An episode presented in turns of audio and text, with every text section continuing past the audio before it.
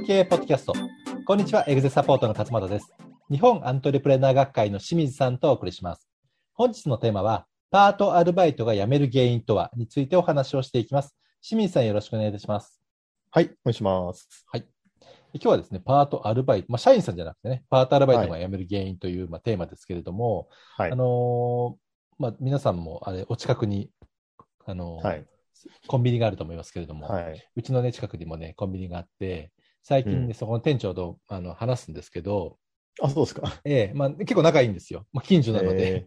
はい。えーなるほど。で、あの、ゆ深夜の対応してくれる人がいないと。なるほど、なるほうんで。なかなかいないと。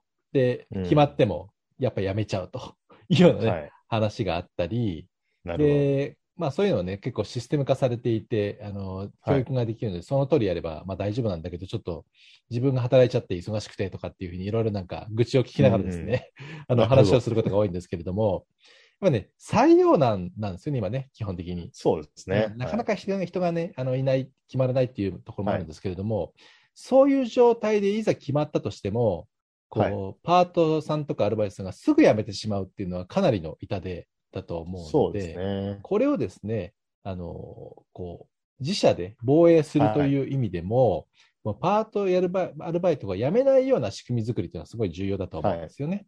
うん。まあ、そのためには、なぜ辞めてしまうのかという原因が分かってないと、はいえ仕組み化できないと思いますので、今日はですね、はい清水さんの方からこのパートアルバイトが辞める原因、まはいあも。しね、対策というところもね、含めてお伝えはい。いただけることができましたら、はいお話を伺いたいと思いますので、はいよろしくお願いいたします。はい。お願いします。はいまあ、多分皆さんの会社でもね、まあ、大体、まあ、ね、パートアルバイトは1名はいるかなっていう感じだと思うんですよね。まあ、規模に関わらず。うんねなので、えーまあ、ちょっとその辺に役立つお話と、あと、これはあの、正社員でもあまり変わらないあケースが多いんです。今日お話しするところは。はい。そうですよね、最初の入り口という意味では。はい。はい。なので、パートアルバイト雇ってないよという人も、うん正社員の時にどうなってるのかなということを見ていただくといいかなと思います。はい、お願いします。でちょっと辞めるタイミングに合わせて見ていきたいんですけども、はい。まず、えっと、辞めるタイミングとして、そもそも面接に来ないっていうパターンがあります。あ、申し込、面接申し込んだけどはい当。日来ないと。はい。なるほど。これ非常に多いらしいんですよ、最近。あ、そうですか。でなぜかというと、あのウェブ上で簡単に申し込めちゃう、応募できちゃううんっていうのがあって、こう、チェック入れて、ピッピッピッってやればみんなこう、一括で申し込みできちゃうんで、はい最近だと、応募。なので、えー気軽に申し込めてしまうので、えーいや、申し込んだけど、いあの、実際にちょっと、そこまで面接に行くほどじゃないなみたいな感じで、辞めてしまうっていうケースがあるということですね。なるほど。でちなみにですね、えーっと、面接に行かないというのをいつ決めたかっていうので、はい。えーえー応募するじゃないですか、ネット上から。はいネット上とかの、まあ、いろいろこう媒体から。うん。それで、その応募した後に、会社側から連絡来ますよね。あの、いついつ来ますよねお越しくださいみたいな。はい。その連絡が来る前までに、うんもう半分以上行かないって決めてるらしいです。そうなんですか。はい。なので、それだけ気軽に申し込んじゃってるということですね。ほとんどの人は。はいい。で、あと、えー面接決まったんだけれども、前日に行くまでに辞めるって決めたのが、はい30、大体5%とか6%ぐらい。うん。で当日行くのやめたっていう人は15%とか16%ぐらいっていあ、それで半分。はい。はい。で、これなぜそうなってしまうのかっていうと、まあ一つはさっき言った通り、気軽に申し込んで、本当はもう行きたくないんだけど、はい。よく考えて行きたくないんだけど、まあとりあえず申し込んでおこうみたいな感じに。うんあとは、その、応募してから問い合わせ、あ、応募してから返信が来るまでにはい。時間がかかっていると。そこですよでね。はい。遅いというは返答が。うん。ということなんですよね。で、えこれ、とある、えっと、バイトをね、えーバイトの求人バイトやってるところのはい。データによりますと、えーその応募してから6時間以内に返信が欲しいと思ってる人が9%いるとうん。いうことですね。で、えー一方で、当日以内に欲しいっていう人が19%。はい。で、翌日中には欲しいなと思う人が41.5%はい。で、あの、当日と翌日中に欲しいっていうので、もう関数超えてるんですよね。うん。ななので、遅くとももう翌日には返信しないと、はい。もうなんか遅いなみたいな感じで、まあそうですよね。行くのをやめたという話になってしまうということですね。感覚的にも分かりますよね。次の日になっても連絡ないなっていうの、なんか遅いなっていうふうに、大丈夫かなっていうふうに不安になりますよね。そうですね、不安になってしまうということですね。なので、そうならないように、まあ、解決方法としては、もう問い合わせ来たら、こういうふうに返すというのもちゃんと決めておくとはい。いうことで、即座に対応する仕組みを整えておくとうん。いうことですね。そうですよね。きあの気軽に応募できるところはコントロールできないですけど、はい。あのすぐねあの、短時間で返信するっていうところは自社でコントロールできる部分だと思いますので、はい。はい、そこはやった方がいいですよね。そうですね。はいでまずこれは面接に来ないというのが、まあ、一つあります。そうか、はいまだ始まってないですね。そもそも、そそもそも面接来ないか。やめるというよりも入ってないという、なるほど、なるほど。はい。はい。で、次の段階として入って、初日に辞めるということですね。うん。はい。まあ、これも意外とバイトの場合にはあるっていうことですね。うんそうでこれの原因は、もちろん、えーまあ、一つはその面接に聞いてた話と全然違うとはい。いうことですよね。うん。はい、仕事内容が違うとか、あまあ、場合によっては待遇が違うとかね、そういう話ですね。はい。であとは、えーいきなり現場に入らされて、えー何も教えられていないとう。いうんことで、仕事のやり方が分かんないまま現場に入らされると。あ、いきなりやってよと。はい、はい。あとは、これもよくありますけど、人間関係、先輩が厳しいとか、はい。嫌なやつとか、そういうことですうね。ん。はいいきなり来たらなんか空気悪いな、みたいな。はい、そうですね。はい。で、こういう原因でやめていくということですね。でこれの、まあ、あの対策としては、一つは、その面接ですよね。あの面接で実際と異なることを言わないということです、ね。はい。まあ、当たり前ですけど。うん。どうしても人手不足だとあの、いいことばっかり言うっていうのもあるので、えーそうならないように面接で何を伝えるかっていうのも、ちゃんと仕組み化しておくというところが、えー大切かなとはい思いますね。はい。あと、おいきなり仕事に入らされるっていう問題に関しては、これはもうちゃんとトレーニングの仕組みですよね。うん。これいつもお伝えしますけども、えー自社のこう会社のやり方とか、ルールとかっていうのをちゃんと決めて、はいえーまあ、それをできればドキュメントにしておくとうん。いうことですね。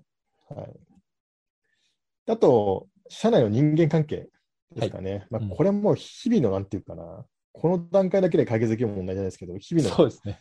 ね、文化づくりが非常に大切なんですけども、はいまあ、ぶ文化ですよね、そもそもね。はいそういうなんか社風、ね雰囲気というのは。んそうですね。はい。まあ、少なくとも今日からこういう人が来るから、あのこういうふうにしてるという、はい受け入れ体制の仕組みですよね。うん。まあ、これあの、いつもオンボーディングって呼んでますけども、そうですねその仕組みが大切かなとうん。ね、確かに、ここまで聞いた段階でも、あの社員向けのオンボーディングの仕組みでそのまま当てはまるなと思いながら聞いてます。はい。そうですね。うん。で、これがまず、えー初日に辞める人への対策とはいい。うことですね。あと、よく辞めるタイミングとしては、次が、まあ、1週間以内ですね。うんまあ、数日来て辞めるということですね。はい。で、これもまあいくつか原因が、えーありますけれども、まず一つ目が、まあ、ほったらかしにされるということですよね。うん。やっぱり現場が忙しいと、どうしてもほったらかしになるっていうことがありますよね。はい。まあ、そうですよね。はい。これはまあよくある悪循環なんですけどうも、ん。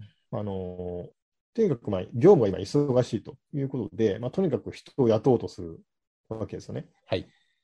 で、えーまあ、守備よく来ていただきましたということになるんですけども、でもそもそも忙しいから人を雇ったから、うん。教えてる暇がないっていう場合があるわけですね。そうですね。はい、はい。でそうすると、ほったらかし状態になってしまって、えーまあ、1週間以内に辞めてしまうと。はい。じゃあ、まあ、人手がまた足りなくなるので、また雇おうということで、こうバッドサイクルをずっと繰り返している会社っていうのが結構あるなと。いうことですねなので、もう、どんなに忙しい時でも対応できるようなあ仕組み、マックスの状態で対応できるような仕組みを整えていかないといけないとはい。いうことですね。うん。暇なところにはで対応できるけど、忙しいとダメっていうんじゃダメだということですね。そうですね。はいまあ、忙しいからその仕組みを作るのも時間がないので、まあ、堂々巡りになってしまうというのもね、ありますけどね。そうですね。はいそうですね。はい。で、えーまあ、あとはですね、まあ、基本的に、えーっとですね、これも人間関係なんですけども、えー仕事を覚えても承認されないとか、褒めてくれないとか、そういうので辞めていく人が多いと。なるほど。まあ、これ最近の人に多いのかなっていう感じなんですけど、はい。はい。まあ、これも人間関係ですかね、どっちかっていうと。はい。社内で承認の文化とか、はいえーまあ、そういった文化作りがされてないということですね。はい、で、これがまあ、一瞬間以内に辞める理由ということね、なるほど。でこの辺だと、まだ、あの、給与がどうとか、うん。あの、評価がどうとかっていうよりも、要するに雰囲気に慣れてないので辞めてしまうというケースがあるとですね。うんはい。で、えー無事、まあ、ここを超えるとですね、えー次のタイミングとしては、えーまあ、3ヶ月後ぐらいに辞めがちだとはいい。うことですね。うんはいちょっと時間が 空きますね。そうですね。はいここはまあ、要するに、だんだん仕事に慣れてくるんだけれども、うん。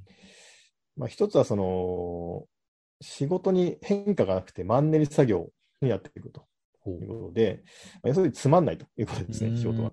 はい。まあ、一つはこれがあります。はいあとは、えー時給といいますか、給与を、まあ、さらには評価、そこに対しての不満っていうのが出てくるなるほど。ということですね。はいあの1週間ぐらいまでは、とにかく仕事になれるとか、職場になれるので精一杯なんで、はい。えーその仕事に対する不満とか、うん。えー給与に対する不満ってあんまりないですよね。はいでも一方で、えーだんだん仕事に慣れてくると、えーこういう、あれ、やってるけど、これ意味あるのかなみたいなとところとか、なんか、こんだけ仕事量あるのに、ずいぶん安いなみたいなはい。感じで、冷静に判断し始めるというなるほど。冷静に判断し始めますね。はい、3ヶ月ぐらいの。はい、うんパターンですね。はい、で、えーまあ、じゃあそれを解決するためにどうすればいいかっていうので、はい一つはこのパートアルバイトにもうん、やはり評価っていうのが大切かなとうんいうことですね。で、さらに言うと、えーまあ、あのキャリアパスって呼んでるんですけども、どうすれば時給が上がるのかとか、はいあ。と、店舗ビジネスであれば、どうすれば、えーまあ、リーダークラスとか、あと店長くらいにえーなれるのかっていう、そこの道筋ですよね。うん。でもそれがないと、えーまあ、こうずっと単純作業をね、やってるだけっていうことに、えー不満が出てくるので、まあ、やめがちになるとなるほだからこれ、社員も同じなんですけど、うん先が見えないとか、成長できる見込みがないっていうのは、まあ、人間にとっては根本的な、なんていうかな、不満なわけですよね。ど。はい。その辺を解決するために、そういうキャリアパス、こうしたらこうなるとか、今回のところまでいけるんだよという、うん。でその時はこういう給料になるよという、キャリアパスと、じゃあどうすればそこに行けるかっていう評価の項目とか、はい。評価の仕組みですよね。うんまあ、その辺が必要になってくるということですね。なるほで、こういうのがあると、ね、今やってる単純作業にも、まあ、意味を見出すことができるようになるということですね。はい。まあ、大体そんな感じのところが3ヶ月目の対策とはいいうことですね。うんはい、というわけで、えーまあ、大体あのすぐ辞めるときには大体こう3ヶ月以内に指すので、まあ、そのぐらいのところがあー辞める理由と対策かなというところですね。ちょっとまとめてですね、あのすぐ辞めないためにどういう、なんていうかな、あの資料というか、うんどういう仕組みが必要かっていうのを、ちょっとまとめて考えてみると、はい。まあ、一つは、あーその面接に、あ面接応募に来た時のうん仕組みですよね。えーはい最初にウェブから応募があった時の対応する仕組みがまず必要で、えー次に面接の仕組みですね。うん面接でどういうことを伝えてえーいくのかという面接の仕組み。はいあとは、えーまあ、オリエンテーションとかオンボーディングですね。えー初日に何をやって、次の1週間で何をやってっていう、そこの全体の仕組み作りですね。はい、あとは、えー仕事自体のマニュアルうんですね、作業マニュアル。あとは会社のルールを定めた、これルールブックとかって呼ぶんですけれども、はいそういったものですうんね。これはどっちかというと作業マニュアルというよりも会社全体のルールですね。えーこういう、うー一応こういう、例えば連絡網がありますよとか、はいえー有給、あ、有給はないのかな、バイトに。休むときはこういうふうに連絡してくださいとか、そういうルールですよね。はい。それがしっかりしているというところですね。はいあとは、えっと、そのマニュアルに基づいて、えー新人さんを教育する、う立場の人をちゃんと用意するとうんいうところですね。はいあと最後に、えー勤務の状況を評価するやり方とか、あとキャリアパスですね。はいまあ大体この辺を用意していただくといいのかなと思いますね。まあ、結構これはあの正社員のところで、えー正社員向けにこういう仕組みを用意するっていうのは結構当たり前なんですけど、ええパートアルバイトを中心に回している会社の場合には、うんこういうのが意外とない場合が多いんでね。そうですすね、確かに。はい、考えたことがないので。うん。なので、まあ、基本ね、あのパートアルバイトとといっても、同じ人なんでね、あのはい不満に思うところが同じなんで、うんえーまあ、正社員と同じように対応していただくといいのかなといはいうところですかね。うんはいまあ、そんな感じのことを考えていただくと、とりあえずはいいのかなと思います。はい、はいありがとうございます。はい今、このようにですね、こうなんか時間軸で考えると非常にわかりやすいですよね。それぞれの原因と対策というところで。はい。はい。で、それに対して一貫したこう仕組み作りをしていくという形で、まあ、ステップを踏んでですね、作っていただくといいんじゃないかなと思いますし、まあ、最後の清水さんおっしゃった、ね、パート、ね、バアルバイトもね、当然同じ人間なのでっていう話がありましたけれども、仕組み経営の考え方としては、こう、機能というか、その役割があって、出してほしい成果があると。はい。それをや出していただくのが、まあ、たまたま社員さんなのか、たまたまパートさんなのか、たまたまアルバイトさんなのかによって、やっぱ違いま、あの、違いは基本ないので、そうですね。うんやっぱ同じように考えるっていうのが、まあ、大事かなというふうに思いました。はい。そうですはい。それでは、仕組み系ポッドキャスト、パートアルバイトが辞める原因とはをお送りしました。また来週お会いしましょう。ありがとうございました。ありがとうございました。